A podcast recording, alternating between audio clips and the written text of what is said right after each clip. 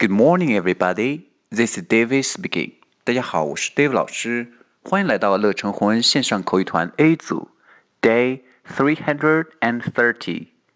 Here we go. 今天我们来学习一个实用短句，Happy Mid Autumn Day. OK，中秋节快乐。再过几天就是中秋节了，我们来学一下这个非常实用的句子：Happy。